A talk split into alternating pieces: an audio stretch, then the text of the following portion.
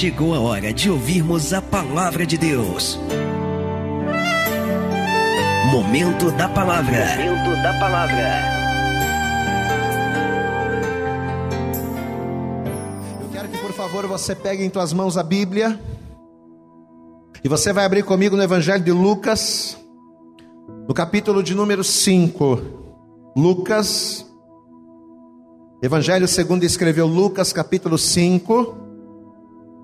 Veja o que a palavra vai nos dizer aqui a partir do verso 1. Lucas, capítulo 5, verso 1, diz assim a palavra: E aconteceu que, apertando-o a multidão, para ouvir a palavra de Deus, ou seja, o que é a palavra de Deus? É aquilo que sai da boca dele, é o que sai da boca de Deus.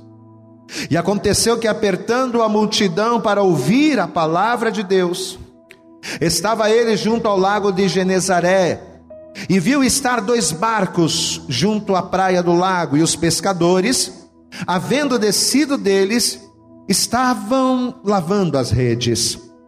E entrando num dos barcos que eram de Simão, Pediu-lhe que o afastasse um pouco da terra, e assentando-se, ensinava do barco a multidão. Verso 4. E quando acabou de falar, disse a Simão: Faze-te ao mar alto e lançai as vossas redes para pescar. Jesus estava liberando uma palavra e apesar de ser uma palavra simples que estava saindo da boca de Jesus, aquela palavra que estava saindo dos seus lábios, mal sabia Pedro e os outros que era uma palavra poderosa. Uma palavra na qual, se eles dessem ouvidos, se eles obedecessem, se eles cumprissem, eles veriam o sobrenatural. Você sabe que existem tantas pessoas que estão na igreja, pessoas que têm é, anos de evangelho, de conhecimento até mesmo bíblico, mas não conseguem viver o sobrenatural de Deus. E não é por não conhecer a palavra, mas é por não experimentar o poder que a palavra que sai da boca de Deus tem. O poder daquilo que sai da boca do Senhor.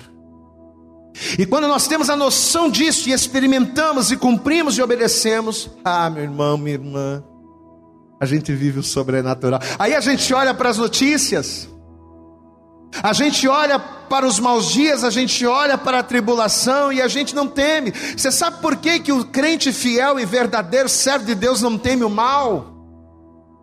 Porque a pessoa que teme a Deus de verdade, que vive segundo aquilo que sai da boca do Senhor, ela vive o sobrenatural. E o homem que vive o sobrenatural não teme os males naturais.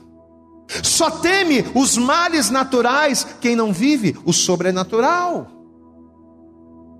E a única forma de nós vivermos o sobrenatural, para andarmos por cima do natural, para não temermos os males, é tomando posse daquilo que sai da boca do Senhor. Jesus vai liberar uma palavra, uma palavra vai sair da boca de Jesus. Só que aquela palavra era, era mais do que uma ordem. Aquela palavra, na verdade, era representação do sobrenatural que Paulo, ou melhor, que Pedro e os outros discípulos viveriam se ele tomasse posse delas. Eu vou ler de novo, estamos em Lucas, capítulo 5, verso 1. E aconteceu que, apertando a multidão para ouvir a palavra de Deus, estava ele junto ao lago de Genezaré. E viu estar dois barcos junto à praia do lago, e os pescadores, havendo descido deles, estavam lavando as redes. E entrando num dos barcos que era de Simão, pediu-lhe que o afastasse um pouco da terra. E assentando-se, ensinava do barco a multidão. E quando acabou de falar, disse a Simão: Faze-te ao mar alto. Você percebeu que quando Jesus estava, quando Jesus usou essa palavra, eles haviam acabado, eles estavam limpando as redes, porque eles já estavam lá no mar alto. Eles vieram de lá. Só que eles vieram de lá e eles não pegaram nada. Eles sabiam o que tinha lá, porque eles vieram de lá, derrotados por não conseguirem pescar. Mas Jesus estava liberando uma palavra. Você sabe que nós por aqui pregamos a palavra de Deus e é muito bom saber que a cada culto online você está sintonizado ouvindo a palavra. É muito bom saber que você ouve a palavra, mas entenda, meu irmão, mais do que ouvir a palavra ministrada, mais do que ouvir o que sai da boca do Senhor, eu tenho que fazer daquilo que sai da boca do Senhor o meu alimento. Eu tenho que viver a palavra que eu ouço. Eu tenho que pôr em prática na minha vida, porque é pondo em prática na minha vida que eu vou viver o sobrenatural. E andando no sobrenatural, os temores naturais não vão me influenciar. Muitas pessoas estão perecendo pelas, pelos temores, pelos males naturais, porque não têm experiências sobrenaturais com Deus e não vivem porque não tomam posse do que sai da boca do Senhor. Mas nesta noite você toma posse dessa palavra, meu irmão. Você vai parar de ter medo. Eu não estou falando para você ser imprudente, viu? Eu também ando de máscara na rua, fica tranquilo. Eu também vou no mercado e uso máscara. Eu não estou falando que você vai ser imprudente, mas eu estou falando que você não vai temer. Os males naturais não vão te afetar, porque você vai ser colocado por Deus em um patamar espiritual, aonde você vai olhar para as situações desta terra e você não vai ter temor, porque o que você vive é maior do que aquilo que você enxerga. Quando nós vivemos o sobrenatural, sabemos que o sobrenatural no qual vivemos é maior do que aquilo que a gente enxerga com os olhos. É isso que eu quero para a tua vida. É isso que Deus quer para a tua vida. Ah, pastor, eu quero isso. Você quer isso? Quer?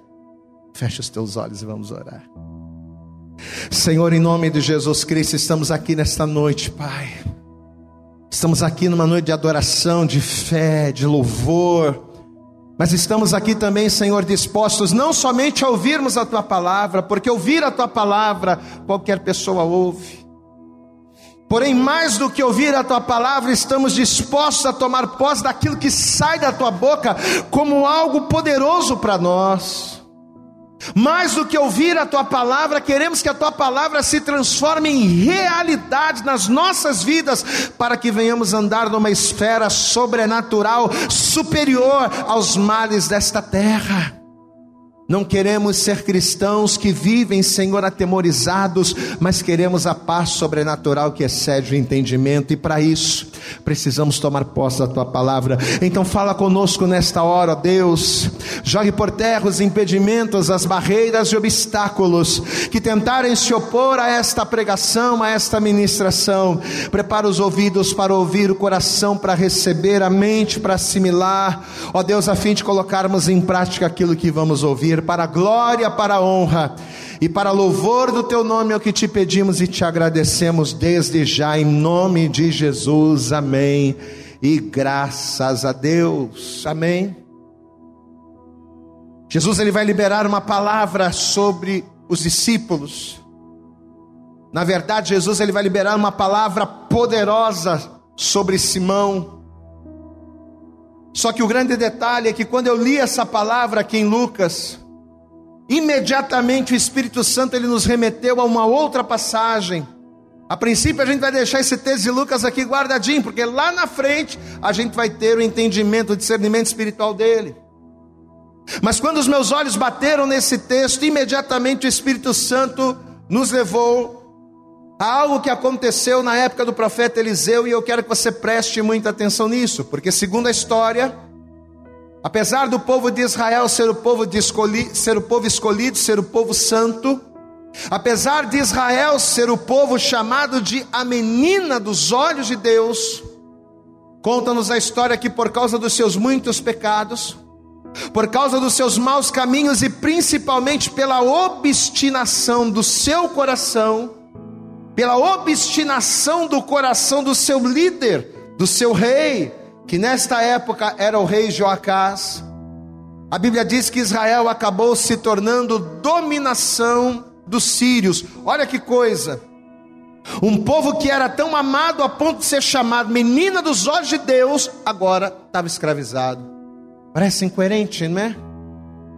Como pode o povo que tem o Deus mais poderoso da terra ser escravizado por uma outra nação mais fraca? Isso acontece por causa da obstinação do coração. Isso acontece quando as pessoas não querem dar ouvidos àquilo que sai da boca do Senhor. Porém, a Bíblia diz que apesar de todas as maldades e abominações desse rei, esse rei, por um breve período, por um breve momento, ele vai se arrepender dos seus pecados, ele vai se arrepender das suas abominações, ele, por um breve momento, vai se voltar para Deus. Um homem que adorava imagens, um homem que adorava ídolos, que conhecia os caminhos de Deus, mas fazia o que era mal conscientemente. Mas um dia esse homem por um breve momento ele vai se arrepender. E veja o que a história vai falar acerca dele. Eu quero que você abra comigo. Segundo livro de Reis. Vamos para a Bíblia. Segundo livro dos Reis, no capítulo 13. Veja só o que a palavra vai dizer aqui. Segundo Reis, capítulo 13, verso 1 diz assim: E no ano 23 de Joás, de Joás, filho de Acasias, rei de Judá, começou a reinar Jeoacás, filho de Jeú, sobre Israel em Samaria, e reinou 17 anos. Agora olha, olha que coisa triste.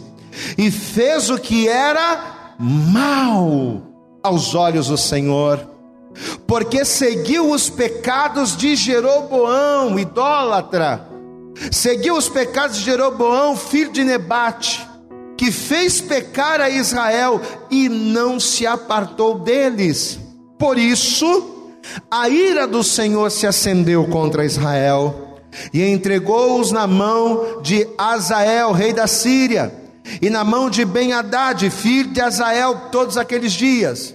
Ou seja, veja que muitas das vezes somos entregues à vergonha, somos entregues à dominação por causa dos pecados, por causa da dureza, da obstinação do nosso coração. Porque Deus ele quer uma coisa e nós queremos outra. Deus ele quer que façamos uma coisa e nós queremos fazer outra. E quando nós sobrepomos a nossa vontade à vontade de Deus, o resultado é esse aqui, ó. Deus vai permitir que eles fossem entregue, entregues à dominação. Mas veja, versículo 4: Porém, porém, Jeoacás suplicou diante da face do Senhor. Agora olha o detalhe. E o Senhor ouviu, porque viu a opressão de Israel, pois o rei da Síria os oprimia. E o Senhor deu um salvador a Israel. E saíram de sob as mãos dos sírios, e os filhos de Israel habitaram nas suas tendas como no passado. Amado, que coisa linda a gente está vendo aqui camarada fez o que era mal, idólatra, andou na idolatria, andou no pecado, na obstinação do coração. Aí Deus entregou ao opróbrio, entregou a vergonha, entregou a dominação, mas o camarada se quebrantou diante daquilo. O camarada ele conseguiu alcançar, ele conseguiu entender o que ele estava fazendo de errado e ele se quebrantou para Deus. E olha que coisa linda.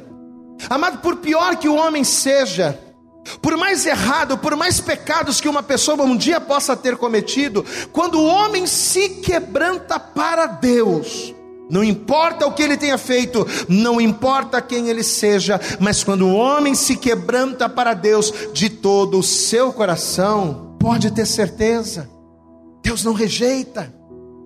Deus não rejeita o quebrantamento do coração de um homem duro.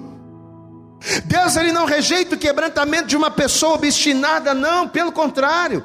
Salmo de número 51, versículo 17 diz que os sacrifícios para Deus são espírito quebrantado. Olha que coisa. Sacrifícios para Deus são espírito quebrantado. Há um coração quebrantado e contrito, o Senhor não despreza. Então, sacrifício para Deus é que Às vezes as pessoas elas querem fazer sacrifícios, oferecerem valores como ofertas e elas chamam de sacrifício. Amado, o maior sacrifício que uma pessoa pode fazer para Deus não é dar uma oferta de mil reais. O maior sacrifício que uma pessoa pode fazer não é dar um carro para Deus, uma casa para Deus, não. O maior sacrifício que um homem pode fazer para Deus é se quebrantar diante do seu erro.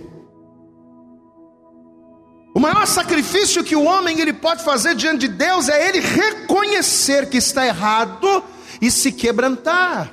Diga comigo, quebrantamento é o sacrifício do arrependimento. Amém? Guarde essa frase. Quebrantamento é o sacrifício do arrependimento. Então, quando a pessoa se arrepende, e se arrependendo, quando a pessoa se quebranta, porque tem pessoas que se arrependem, mas não se quebrantam. A pessoa até se arrependeu de que ela fez algo errado, mas ela não se quebranta diante daquele erro, diante daquela situação. E você viu aqui no Salmo que ele diz que os sacrifícios para Deus são espírito quebrantado. Então veja, quebrantamento é o que? O que é o quebrantamento? É o sacrifício do arrependimento. Eu estou arrependido de algo, mas não basta só me arrepender, eu tenho que sacrificar. E qual é o sacrifício que o meu arrependimento requer? Quebrantamento. Livro de Ezequiel, abra comigo aí. Ezequiel no capítulo 18. Veja que a palavra vai dizer aqui, ó. Livro do profeta Ezequiel, capítulo 18, versículo 20. Isso aqui é o próprio Deus falando, veja, Ezequiel 18, verso 20 diz assim: A alma que pecar, essa morrerá. Não tem jeito, pecou, morreu. A alma que pecar, essa morrerá. O filho não levará a iniquidade do pai, nem o pai levará a iniquidade do filho. A justiça do justo ficará sobre ele, e a impiedade do ímpio cairá sobre ele. Ponto. Agora veja o versículo 21. Mas, se o ímpio se converter de todos os pecados que cometeu, ou seja, se houver arrependimento, e guardar todos os meus estatutos, guardar os estatutos já é o que? Quebrantamento. Se o ímpio se arrepender, poxa, estou arrependido, mas se ele se quebrantar, veja, e guardar todos os meus estatutos e proceder com retidão e justiça, mesmo ele tendo pecado, mesmo ele merecendo a morte, o que, que acontece? O que está escrito aí? Veja, e proceder com retidão e justiça, certamente viverá e não morrerá. Você pode dar glória a Deus aí? de todas as transgressões, olha o versículo 22: de todas as transgressões que cometeu, não haverá lembrança contra ele, pela justiça que praticou, viverá. Aí o verso 23, Deus falando: desejaria eu, de qualquer maneira, a morte do ímpio? Se acha que eu tenho prazer de ver o ímpio morrendo sem a minha presença? Se acha que eu tenho prazer de ver uma pessoa morrendo sem salvação, desejaria eu de qualquer maneira a morte do ímpio? Diz o Senhor Deus: Não, não desejo, não desejo, desejo antes que ele viva e se converta dos seus maus caminhos. Diga glória a Deus. Deus não deseja a morte do ímpio, não, pelo contrário, o desejo de Deus é que o, é que o ímpio viva, para que vivendo ele se arrependa.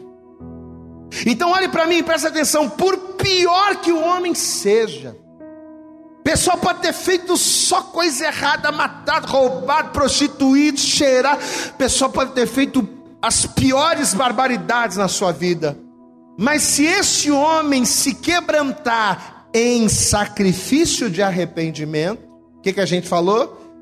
Que o quebrantamento é o sacrifício do arrependimento. Eu me arrependi do meu pecado, agora eu vou, agora eu vou sacrificar em arrependimento. Que, como é que a gente sacrifica em arrependimento? Quebrantamento.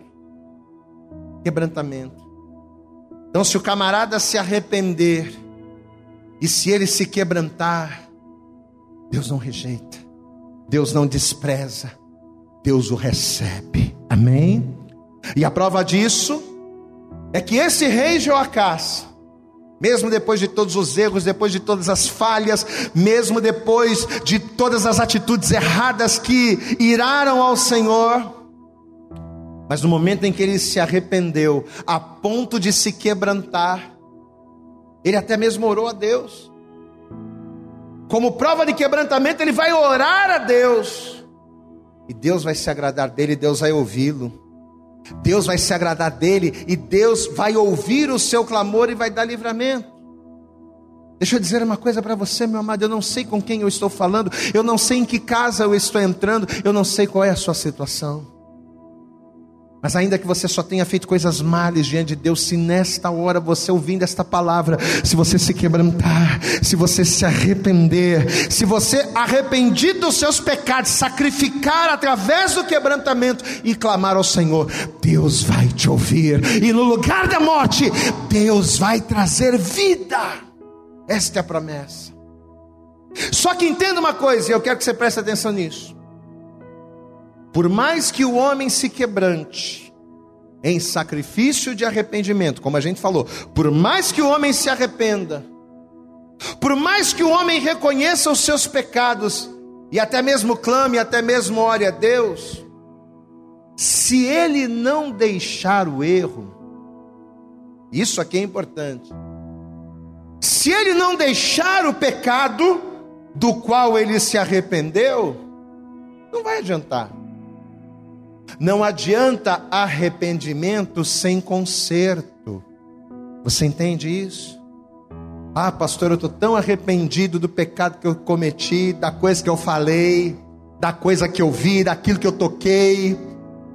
Ah, pastor, eu estou tão arrependido daquilo que eu, que eu fiz que não deveria ter feito. Pois é, mas você tem que mudar. Não adianta você se arrepender, não adianta você chorar e você amanhã voltar a fazer as mesmas coisas. O que, que a gente falou agora há pouco? Quebrantamento é o sacrifício do arrependimento, ok, mas o fruto do arrependimento é a mudança. Você entende isso? Quebrantamento é o sacrifício do arrependimento, mas quebrantamento sem mudança, não adianta, meu irmão. E é o que vai acontecer aqui. Joacás vai se arrepender, ele vai se quebrantar, mas não vai mudar. Vamos voltar comigo para a palavra, segundo Reis. Volta lá. Segundo Reis, no capítulo 13. Segundo livro de Reis, capítulo 13. Vamos pegar aqui a partir do versículo 5. Que, que bênção, Deus deu livramento, camarada se arrependeu, orou, Deus livrou lá. E o Senhor, segundo Reis capítulo 13, verso 5, e o Senhor deu um salvador a Israel, e saíram de sobre as mãos dos sírios, e os filhos de Israel habitaram nas suas tendas como no passado, ou seja, Deus abençoou. Verso 6: Contudo, não se apartaram dos pecados da casa de Jeroboão, com que fez Israel pecar, porém, ele andou neles, e também o bosque ficou em pé em Samaria. Olha para cá. Apesar da misericórdia de Deus, porque era para eles terem morrido, era para o povo perecer e Joacás ter morrido, mas apesar da misericórdia de Deus em livrá-los da mão dos inimigos, apesar da misericórdia de Deus em Deus ter restaurado, restaurado a eles, puxa vida, nem o povo e nem o rei deixaram o pecado. E aí você conhece a palavra, né? Qual é o salário do pecado, gente? Hã? Deus não tem prazer na morte do ímpio, mas que ele viva para se arrepender. Mas ele se arrepende e não muda, qual o salário do. Qual é, qual é, o que vai acontecer com ele? O salário do pecado é a morte. A história nos conta que Joacás vai morrer. E no lugar de Joacás, o seu filho Joás vai reinar. E diz a Bíblia que durante 17 anos, Joás vai reinar no lugar de seu pai. Amém. O tempo vai passar, os dias vão passar, os anos vão passar. Até que conta a história que, bem próximo, próximo da morte do profeta Eliseu, esses mesmos inimigos que foram vencidos, que foram derrotados por Deus, esses mesmos inimigos, os sírios, vão se levantar de novo contra Israel. Você sabe que tem problemas na nossa vida que a gente nunca consegue vencer, não é verdade? Tem pessoas que vivem o mesmo problema há décadas. Pastor, quando eu era mais jovem eu tinha esse problema e eu fui envelhecendo, eu me casei e a mesma coisa, né? É o desemprego, é o vício, pessoa que vive anos e anos e luta contra um determinado problema e nunca vence. Por quê? Porque a pessoa se arrepende, porque a pessoa se quebranta, mas a pessoa não se conserta com Deus. Aí o que, que acontece? Aqueles velhos males sempre voltam a pessoa fica por um tempo legal, a pessoa fica por um tempo bem, né? É aquela pessoa que tem o um problema do vício, ela para de parar, ela para de fumar um tempo, ela para de beber um pouco, daqui a pouquinho aquele mal volta de novo. Por quê? Não é por falta de arrependimento, não é por falta de quebrantamento, é por falta de mudança, é por falta de compromisso com a palavra, compromisso com Deus. E é o que vai acontecer aqui. Os sírios que foram vencidos lá atrás, vão se levantar de novo, vão afrontar o povo de Israel de novo. Só que agora, quem estava no trono era Joás, filho de Joacás. E esse Joás, assim como seu pai, também fazendo tudo errado diante de Deus, né? Seguindo os mesmos erros, exatamente a mesma coisa que o pai fez, o Joás também estava fazendo. Até que quando ele viu a coisa preta, o que, que ele fez? Joás resolveu buscar a Deus. É sempre assim, né? A gente quer viver a vida do jeito que a gente quer. A gente quer curtir a vida, a gente quer desobedecer à vontade de Deus, a gente quer se lambuzar no pecado, a gente quer fazer tudo, né?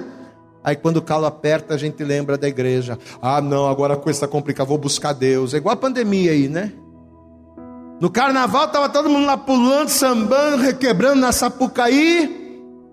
E ninguém queria saber de nada. Aí veio a pandemia, agora o povo está todo, né? Todo mundo com medo, alguns voltando para Deus, né?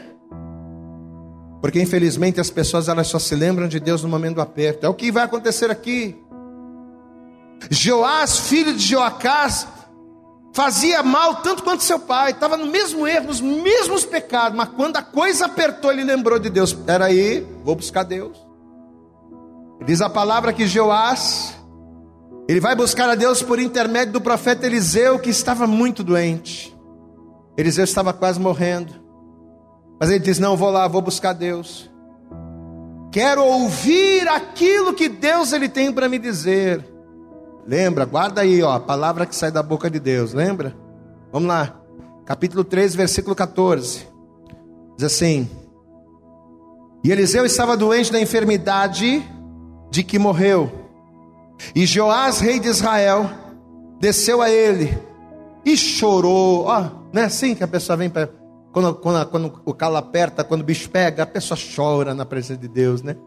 Vai lá junto com o pastor, a pessoa chora. Ô oh, pastor, me ajuda. Mesma coisa aqui, ó. E chorou sobre o seu rosto. E diz: Meu pai, meu pai, o carro de Israel e seus cavaleiros. E Eliseu lhe disse: Presta atenção. E Eliseu lhe disse: Toma um arco Toma um arco e flecha. E tomou um arco e flechas. Então disse ao rei de Israel: Põe a tua mão sobre o arco, pôs sobre ele a sua mão. E Eliseu pôs a mão, as suas mãos sobre as do rei, e disse: Abre a janela para o oriente. E abriu-a. Então disse Eliseu: Atira. E atirou. E disse: Olha o que o profeta vai dizer para o rei: a flecha do livramento do Senhor é a flecha do livramento contra os sírios, porque ferirás os sírios em Afeque até os consumir. Diga glória a Deus. Olha para mim aqui, ó rei Joás. Você vai ter a oportunidade de aniquilar esse inimigo definitivamente. Esse inimigo que desde o tempo do teu pai tem dado trabalho, você vai ter a oportunidade agora, através da flecha do livramento, de resolver, de fechar essa fatura. Em outras palavras, era isso que Eliseu estava falando aqui. Você vai conseguir acabar com esse, você vai consumi-los por completo. Verso 18: Disse mais, aí o profeta vai dizer para ele: Toma as flechas, e tomou-as. Então disse o rei de Israel, então disse ao rei de Israel: fere a terra. Mas olha o detalhe.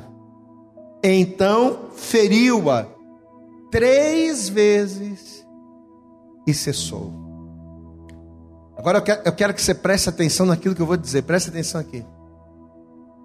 Quando Jeoás se viu em dificuldade, sabendo que os inimigos estavam se levantando contra ele, o que, que ele fez? Rapidinho ele achou o caminho da igreja, não é? Igual muitos fazem nos dias de hoje.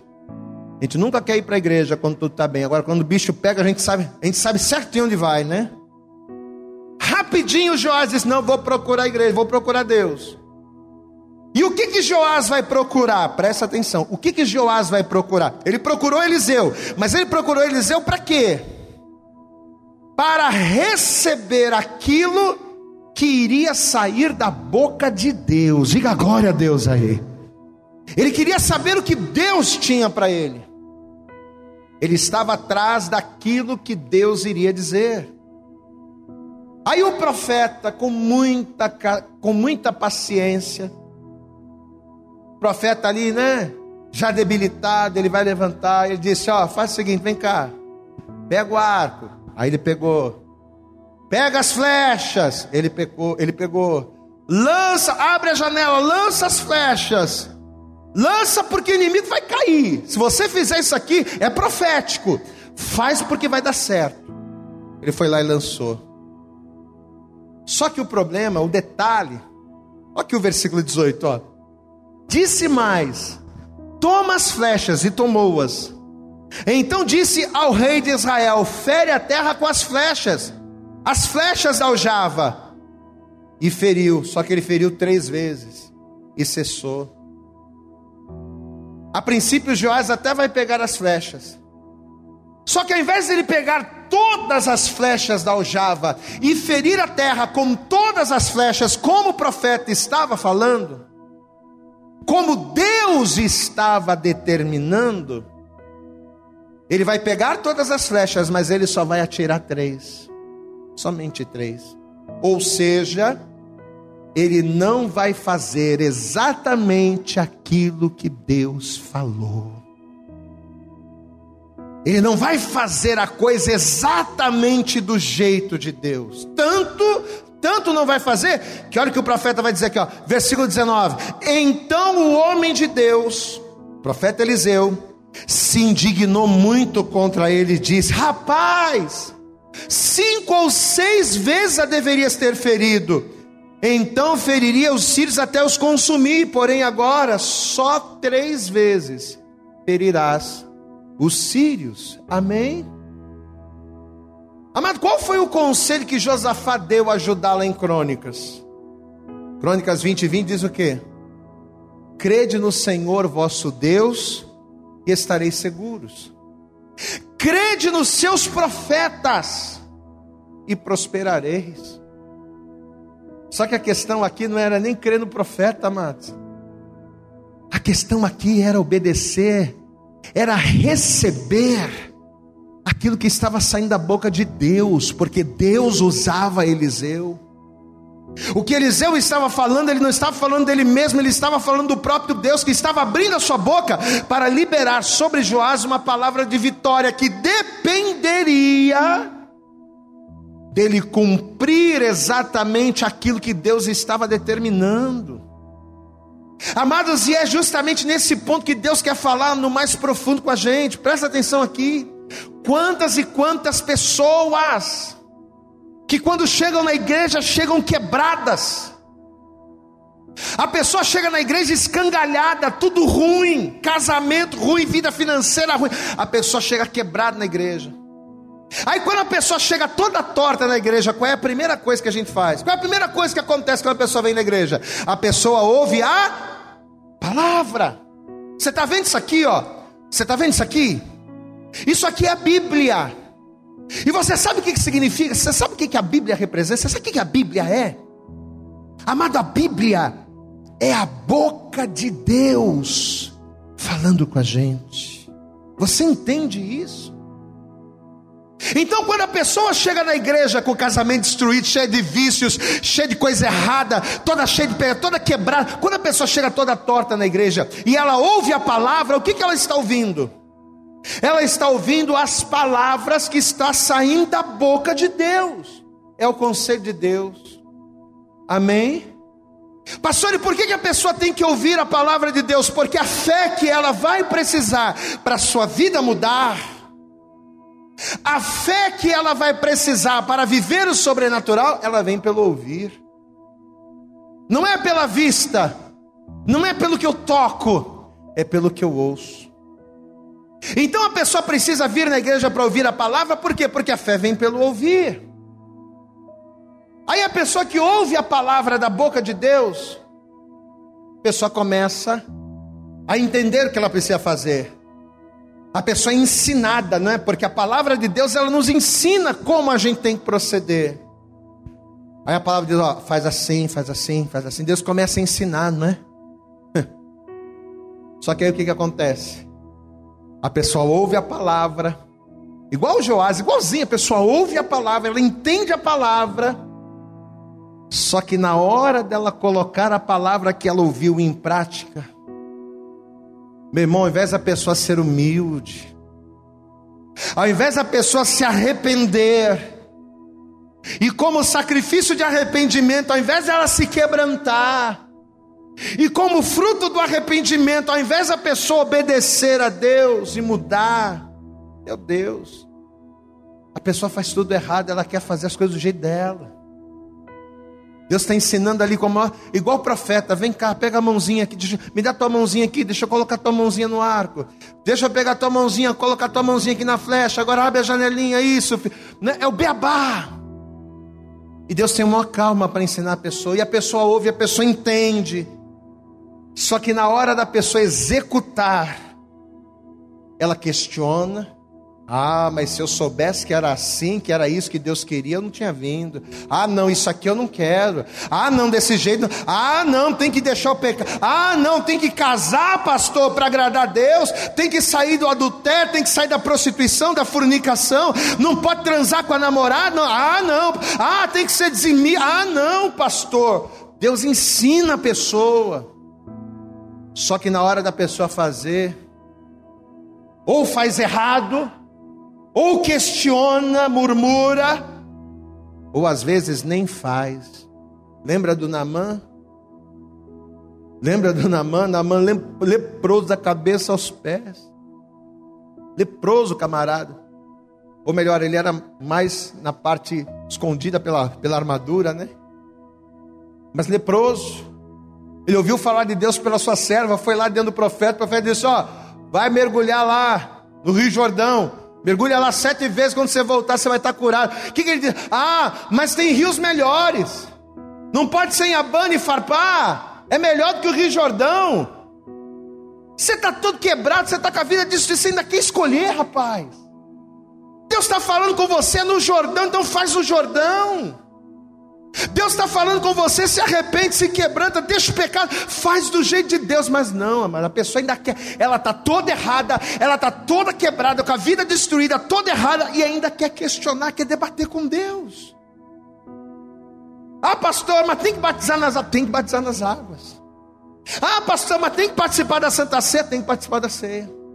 Tem que ser dizimista, tem que ser ofertante, tem que ter comunhão, tem que deixar o pecado, tem que deixar a prostituição, o adultério, tem que deixar. Aí a pessoa não quer mais.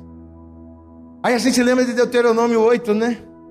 O que, que Deus disse lá em Deuteronômio 8? E te guiou no deserto esses 40 anos para te humilhar, para te tentar, para saber o que estava no teu coração, se guardarias os meus mandamentos ou não, e te humilhou, te deixou ter fome. Deus permitiu o deserto, mas te sustentou com maná que, tu não conhecias, nem teus pais conheciam, para quê? Para te dar a entender que nem só de pão viverá o homem, mas do que vai viver o homem? O homem ele vive não é só de pão, mas da palavra que sai da boca do Senhor, disso viverá o homem. Diga glória a Deus, amados. A vida está naquilo que sai da boca de Deus. O que você precisa para a tua vida ser transformada, para você viver o sobrenatural, para você ter experiência com Deus, o que você precisa, meu irmão, não está naquilo que o dinheiro pode comprar, não está naquilo que influência natural ou humana pode te proporcionar, não, está naquilo que sai da boca de Deus. E o que, que sai da boca de Deus, amada? Palavra viva, diga glória a Deus. Quando você faz da palavra de Deus viva em você, quando você pega a palavra de Deus e, trans, e traz para a sua vida, amada, a coisa muda, mas o problema é que o homem não quer isso. Deus fala e a pessoa não faz, e o pior é que a pessoa não faz sem saber que aquilo que ela está deixando de fazer é o que vai mudar a vida dela. Deus, nessa hora, através desta palavra, está dizendo para você, meu irmão, minha irmã, ainda que aparentemente não haja como, ainda que aos teus olhos, humanamente falando, pareça ser impossível, Deus está dizendo: não duvide, mas creia. Não duvide, mas obedeça. Não duvide, mas creia que antes do sobrenatural acontecer aonde você espera, o sobrenatural ele acontece na palavra que sai da boca do Senhor. Aquilo que você precisa não está naquilo que o homem pode te dar, mas na palavra que sai da boca do Senhor. Aleluias! O que o homem pode te dar pode dar certo e pode não dar. O que o homem pode fazer por você pode dar certo, pode não dar. Mas quando Deus fala, a palavra que sai da boca do Senhor, ela executa aquilo para o qual ela está sendo enviada, como diz lá em Isaías. Assim como descem a chuva dos céus e a neve para lá não torna, mas fazem produzir e brotar e dá pão e dá, e dá pão ao que dá pão ao que come Assim é a palavra que sai da boca do Senhor, ela não volta vazia, mas antes ela, ela prospera naquilo para o qual ela foi enviada. A palavra de Deus ela não volta vazia, meu irmão. Por isso que é melhor ficar com a palavra de Deus do que com aquilo que o homem pode te dar. Porque aquilo que o homem pode te dar ou aquilo que o homem pode fazer pode falhar, mas a palavra de Deus não falha. Quando você obedece. E é quando a gente entende isso que a gente vai cair lá no texto inicial de Lucas 5, lembra? A gente foi no Antigo Testamento para explicar o Novo. Dá glória a Deus aí. É quando a gente entende essa verdade da palavra que sai da boca de Deus que a gente vai entender o texto inicial. Porque a Bíblia diz, meu irmão, que apesar do Simão e apesar dos outros terem tentado a noite inteira, eles ficaram a noite inteira no barco. Eles ficaram a noite inteira tentando pescar e não conseguiram nada. E você sabe o que significa você passar uma noite inteira no mar e voltar para cá sem pescar nada? Significa você não ter o sustento daquele dia. Significa você ter sido derrotado naquele dia. Pois é. Eles voltaram para a praia derrotados. Porque nos seus esforços naturais e humanos, eles não conseguiram nada. E não é assim que muitos de nós estamos nos dias de hoje. Não é dessa forma que muitas pessoas se encontram por causa do, da pandemia, ou por causa de situações na família, ou por causa de situações no casamento. Pessoas estão derrotadas. Talvez você está ouvindo, está vendo essa, é, esse culto, você está dessa forma. Às vezes a pessoa tem tentado de tudo, ela esgota os recursos, ela esgota as forças, ela esgota o seu conhecimento, a sua paciência e nada acontece. Você já passou por isso? Talvez. Quantas pessoas já não passaram por isso? De tentar, tentar, tentar e nada dá certo. Só que assim como Jeoás recebeu da parte de Deus uma palavra, assim como ele recebeu um conselho da parte de Deus, o Simão, Pedro aqui, ele também vai receber uma palavra do Senhor. Mas ele não vai receber uma palavra de um profeta como Joás recebeu de Eliseu, não. Ele está recebendo a palavra da própria palavra, porque Jesus é o Verbo de Deus. Glória a Deus aí, meu irmão. Ele não estava recebendo uma palavra do Eliseu, não. Ele estava recebendo a palavra da própria palavra, porque Jesus é o Verbo. Quando Deus ele disse lá no princípio haja, era Jesus que estava lá. Então, na verdade, Pedro estava recebendo a palavra viva daquele que é a própria vida, Jesus. Pedro, faz este almar. Vamos ver aqui, vamos voltar para a Bíblia, vai melhor. Volta lá comigo, Lucas 5. Já estamos finalizando. Evangelho de Lucas, capítulo 5. Vamos pegar aqui a partir do verso 3. Lucas, capítulo 5. Versículo de número 3 diz assim: E entrando num dos barcos que era o de Simão, pediu-lhe que o afastasse um pouco da terra. E assentando-se ensinava do barco a multidão. E quando acabou de falar, disse a Simão: Simão, faze-te ao mar alto e lançai as vossas redes para pescar. As redes que eles tinham acabado de limpar, porque não pegaram nada a noite toda. As redes que eles estavam preparando para guardar, Jesus está falando: desmonta tudo de novo e vai. Vai porque dessa vez vai dar certo. Sabe por quê? Porque o milagre não está no mar, o milagre não está na rede, o milagre está na palavra que sai da minha boca. Aleluias, meu amado. O teu milagre não está no médico, o teu milagre não está no teu patrão, o teu milagre não está nas coisas dessa terra, é na palavra que sai da boca de Deus. Versículo 5: E respondendo Simão disse-lhe: Mestre, Olha a resposta que ele vai dar, mestre. Havendo trabalhado toda a noite e nada apanhamos, não pegamos nada, passamos e não conseguimos nada, mas sobre a tua palavra lançarei a rede, e fazendo assim, fazendo assim como? Obedecendo a palavra do Senhor, do jeito de Deus, da maneira do Senhor, e fazendo assim, colheram uma grande quantidade de peixes, e rompiam-se-lhes a rede, e fizeram sinal aos companheiros que estavam no outro barco, para que fossem ajudar, e foram, e encheram ambos os barcos, de maneira tal que quase iam a pique, diga glória a Deus. Amado, o resultado foi tão tremendo, tão tremendo, que dois barcos não estavam conseguindo conter aquilo que os discípulos viveram pelo poder e a obediência da palavra que liberada por Jesus. Amado, quando Eliseu repreendeu o rei Joás, o que, que ele disse para o rei? Ô oh, Joás, se você tivesse feito do jeito que eu falei, se você tivesse feito do jeito que Deus mandou, se você tivesse pego todas as flechas e atirado todas as flechas, o teu resultado iria ser tremendo. Você teria vivido algo grande, a tua vitória seria completa se você tivesse ouvido. Pois é.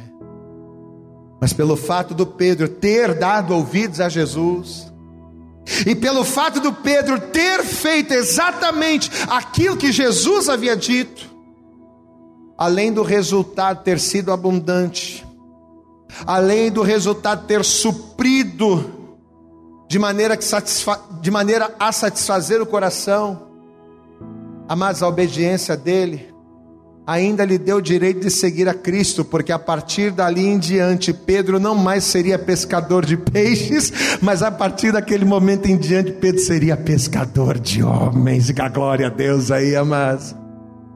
Mais do que um pescador de peixes, mais do que um homem bem-sucedido no seu trabalho natural, porque pescar peixe fazia parte do seu trabalho, era o seu ofício.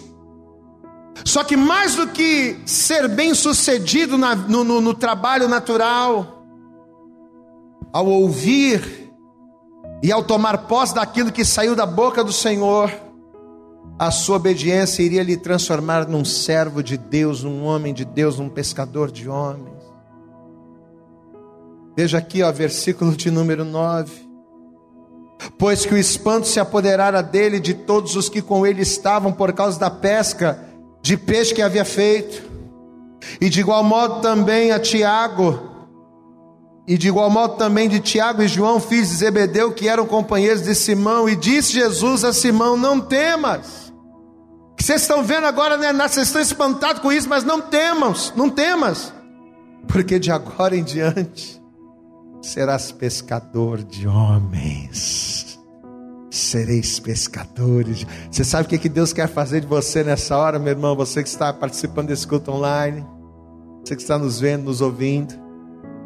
Deus não quer fazer de você só um empresário de sucesso. Deus não quer fazer de você só um funcionário de sucesso. Deus não quer fazer de você só um pai bem-sucedido, uma mãe bem-sucedido, um esposo ou uma esposa ou um filho bem-sucedido, não. Deus quer fazer de você um pescador, um pescador de homens. Deus quer fazer de você um servo, um bom servo, um servo abençoado.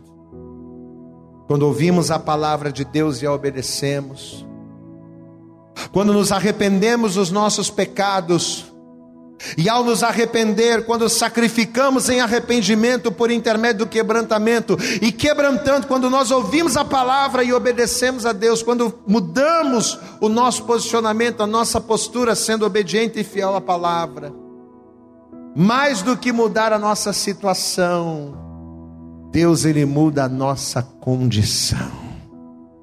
Deus ele não quer mudar só o que você está vivendo agora. Entenda isso. Deus ele não é poderoso só para mudar a tua situação momentânea, a tua situação atual. Não, Deus não quer mudar só a tua situação, Deus quer mudar a tua condição. Ao receberem aquilo que saiu da boca do Senhor, o Senhor não mudou só a situação dos discípulos, ele mudou a situação e a condição. Qual era a situação? Não pegaram nada, estavam com fome, foram derrotados. Essa era a situação. Deus mudou a situação, Deus transbordou os barcos, mas além da situação, Deus mudou a condição. Qual era a condição deles? Eram pescadores de peixes, e agora seriam pescadores de homens. Nesta hora, Deus quer mudar a tua situação e a tua condição. Pastor, mas o que eu preciso fazer para Deus, para Deus operar isso na minha vida, para Deus me abençoar desta forma? Primeiro, se arrepender. Se arrepender dos seus maus caminhos, se arrepender dos seus pecados. Você viu na palavra que aqueles que se arrependem, o Senhor não os despreza. Uma vez que você se arrepende, que você sacrifique, se quebrantando, e uma vez arrependido e quebrantado, o que Deus requer de você é que você mude a tua postura, ouvindo e tomando posse das palavras que saem da boca de Deus. O tema desta mensagem é da boca de Deus. Lembra de Deuteronômio 8? O que Deus disse para o povo? Eu permiti que você estivesse no deserto, mas se sustentei lá.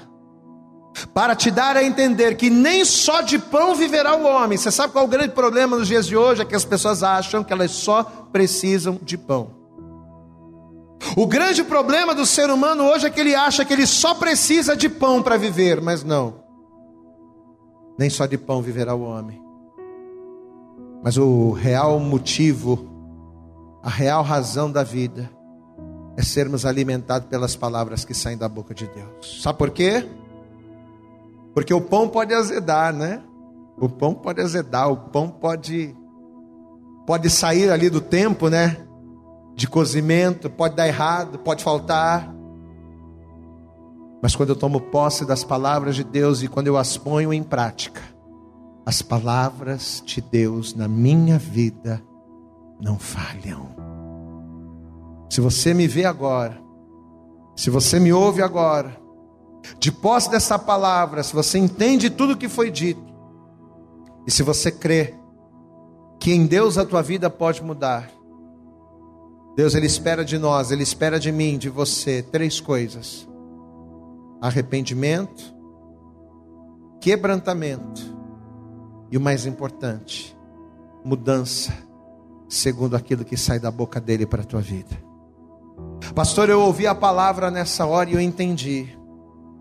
Olhando para a minha vida, olhando em meu redor, para tudo que está acontecendo, para o cenário atual da minha vida, ao ouvir essa palavra eu entendo, pastor, que somente Deus pode mudar a minha história. Somente Deus pode mudar a minha vida. Você entende isso? Então o que você precisa fazer a partir de hoje? Primeiro passo e você tem que fazer do jeito que você vai ouvir agora. Quem está falando aqui é o pastor Vitor, mas essas palavras não são minhas. Esta ordenança não é minha. É Deus que manda. É Deus que quer. O que Deus quer de mim, pastor? Primeira coisa, entrega o teu caminho a Jesus. A palavra de Deus ela diz que todos quantos recebem a Jesus recebem o poder de serem chamados filhos de Deus. Por que, que eu preciso entregar a minha vida para Jesus? Porque entregando a minha vida para Jesus eu me torno filho de Deus. E uma vez que eu me torno filho, faço de Deus o meu pai. Ah, meu amado, uma vez que você é filho, o pai não vai te negar nada. O pai vai cuidar de você. O pai vai cuidar das tuas feridas. O pai vai fazer com você igual o filho pródigo, né? Quando o filho pródigo voltou, o pai já estava com um anel esperando, com uma roupa limpa, um bezerro cevado, preparado para alimentar o filho. É isso que o pai quer fazer com você. Ele quer mudar a tua história, mas para isso é necessário arrependimento, quebrantamento e mudança. E como é que a gente muda? Ouvindo a palavra que sai da boca dele. Quer entregar tua vida para Jesus agora? Quer? Pastor, eu quero. Não só quero, eu preciso. Não coloca tua mão sobre o teu coração, hein? Pastor, eu estou afastado, eu estou desviado, eu estou desviada. Um dia entreguei a vida para Jesus, comecei a caminhar, mas me afastei do caminho, me desviei da igreja, fiz tudo errado. Tem jeito para mim? Tem. Jeoacás, o idólatra, fazia o que era mal, ele se arrependeu por um breve momento, e o Senhor o ouviu. Joás, outro camarada fazendo todo torto, fazendo tudo errado, se arrependeu, buscou a Deus, Deus falou com ele: Você acha que Deus não vai te perdoar os pecados? Você acha que Deus não vai ouvir você? Mas o que, que Deus quer de você? Não só arrependimento ou não só quebrantamento, mas mudança. E como é? E quando é que a gente muda, pastor? Quando a gente toma posse daquilo que sai da boca de Deus e coloca em prática na nossa vida, mudança. Quer mudar? Eu quero. Você precisa voltar para Jesus. Eu quero, pastor. Ou se você está afastado e quer voltar agora. Ou se você agora quer entregar a tua vida para Jesus, põe a tua mão sobre o teu coração, aí onde você está. Você vai curvar a tua cabeça agora. Você vai fechar os teus olhos e você vai fazer essa oração comigo. Essa primeira oração você faz comigo. Ore comigo dizendo assim: Senhor meu Deus e Senhor meu Pai nesta hora. Eu ouvi a tua voz, a tua palavra, a palavra que sai da tua boca. E eu entendi, Senhor, que ela é melhor do que pão para a minha vida. E por eu reconhecer que ela é mais importante que o pão, é que eu estou aqui, Senhor, arrependido quebrantado, mas principalmente disposto a mudar, a ouvir a palavra que sai da tua boca e obedecê-la. E é por esta razão que agora eu te confesso, te recebo e te reconheço como meu único Senhor e como meu único Salvador. Toma, Jesus, a partir de agora, a minha vida em tuas mãos e escreve o meu nome no livro da vida. É o que eu lhe peço e crendo agradeço no nome de Jesus. Continua com os teus olhos fechados, todos façam isso. Agora eu vou orar por você. Ó Deus, em nome de Jesus Cristo, mais importante do que o pão, não que o pão seja algo desprezível, não, Senhor. Porém, mais importante do que o pão está aquilo que sai da tua boca. Porque a palavra que sai da tua boca traz a existência aquilo que não existe.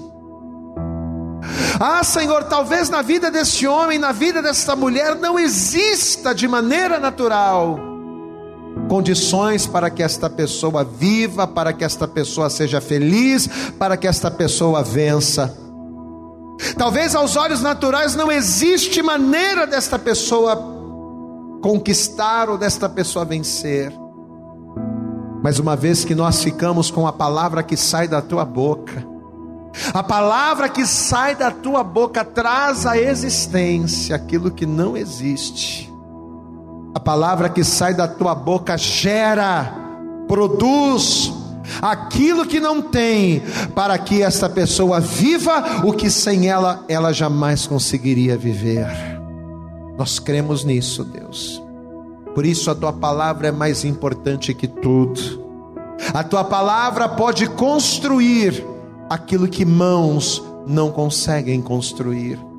A tua palavra pode curar aquilo que médicos e remédios não conseguem curar.